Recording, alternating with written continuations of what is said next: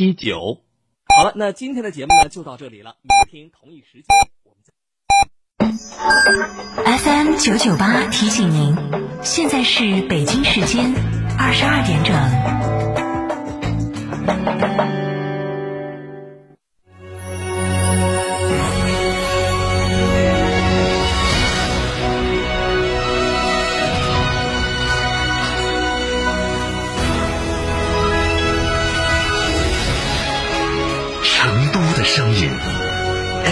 九九点八，成都电台新闻广播。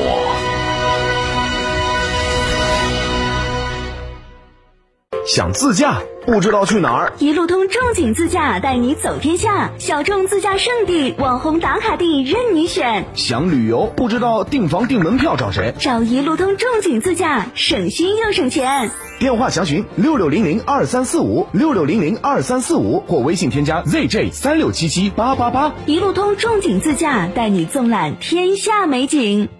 购车零顾虑，北京汽车开启终身质保新时代，强势推出全系新能源车型免费三电终身质保政策。地址：火车南站西路一千六百一十六号，详询零二八六幺九八八八八七。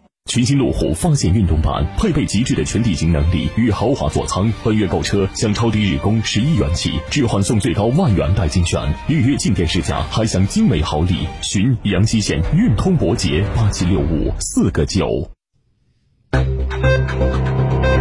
九九八快讯，这里是成都新闻广播 FM 九九点八，我们来关注这一时段的九九八快讯。首先来关注本地方面的消息，国庆中秋假期将至，高速公路继续实行小客车免费通行的政策。加之疫情防控常态化后，经济社会运行秩序的全面恢复，节日期间群众出行需求将会进一步增大，高速公路交通流量将呈现明显的增长态势。四川省公安厅交警总队今天发布了国庆中秋假期的出行提示。交警预计，九月三十号至十月二号，通过环蓉高速公路转换前往景区以及进入成都市区车流将出现高峰；十月三号至五号，前往周边城市和风景区的高速公路车流将出现高峰；十月六号至八号，通过放射线高速公路返程车流将出现高峰。成都绕城、城南、城温邛、城巴、城雅。成渝、渝蓉、成自泸、雅康、雅西、内宜等主干高速公路的通行压力较大，进出城高速公路和通往景区路线上的隧道、互通立交收费站、服务区是容易拥堵断点。下面来关注国内方面的消息。今天，交通运输部新闻发言人孙文健表示，今年国庆节、中秋节假期，全国收费公路将免收小型客车通行费。具体免费时段从十月一号零点开始，十月八号二十四点结束。其中，普通收费公路以车辆通过收费站、收费车道的时间为准；高速公路以车辆驶离出口收费车道的时间为准。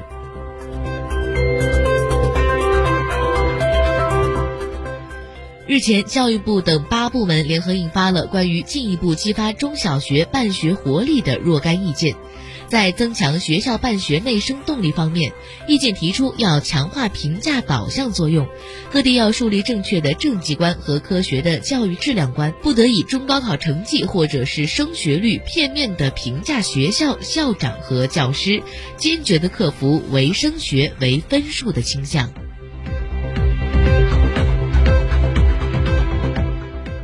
九月二十三号，合肥高新派出所接辖区某高校电话报警，抓获了一名涉嫌偷窥他人隐私的违法嫌疑人。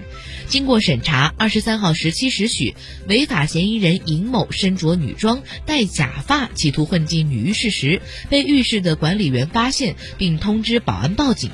据尹某供述，其于二十二号也曾男扮女装溜进该高校的女浴室进行偷窥。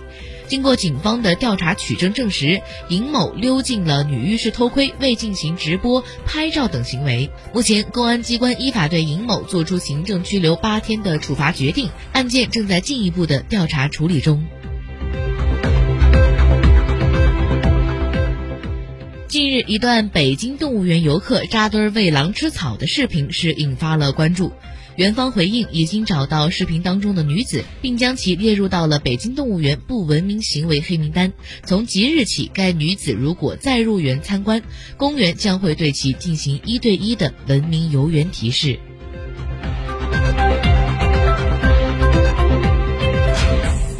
近日，在江苏淮安，一名二十二岁的小伙因做断骨增高手术，导致双腿严重的感染，无法行走。据悉，小伙因身高不足一米八而感到自卑，专门去国外做的手术。然而，手术后的副作用是比较明显。医生介绍，由于病情较重，该患者很可能会面临终身残疾，并表示，仅为了长高做断骨增高的手术是非常的不值得，切不可为了几公分的身高犯下不可挽回的错误。重庆九龙坡一机关食堂将肉价十八块五改为了一百八十五元，一百七十六斤儿菜变成了一千七百七十六斤的天价报账单，是引发了关注。近日，据官方通报，系部分工作人员伙同食堂供货商，采取虚假填报货物价格、数量等方式，大肆的套取并私分公款，共计一百八十六万余元。目前，相关的涉事人员已经被处理。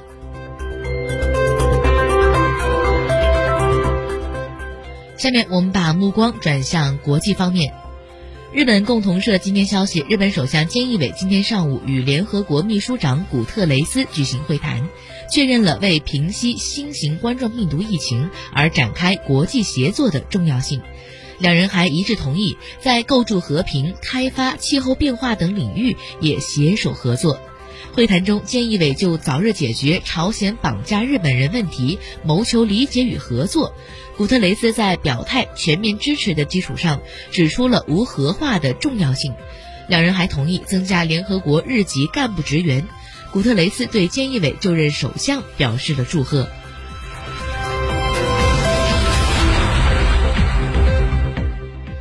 九月二十三号，英国格拉斯哥大学爆发了集体感染，至少一百二十四名学生确诊。校方称，实际的感染人数可能更多，超过六百名学生正在自我隔离。目前尚无学生入院接受治疗。此次感染集中于两栋学生宿舍，或与九月中旬的新生周活动相关。日本放送协会今天消息，关于新冠疫情爆发后加强的口岸入境管理工作，日本政府将商讨最早下月就放宽入境限制措施的事宜，允许持有中长期在留资格的外国人再次入境日本。韩联社今天消息，韩国雇佣劳动部今天发布一项调查结果显示，七月近一半的韩国企业实行居家办公制度，企业的人事负责人对居家办公的评价积极，员工的满意度也很高。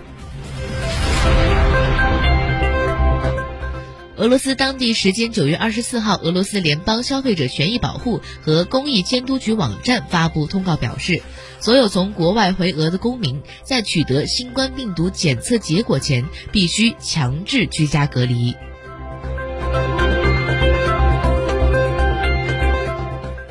最后，我们来关注一下成都的天气情况。预计我市今天晚上到明天白天阴天有小雨到中雨，气温是十七到二十三。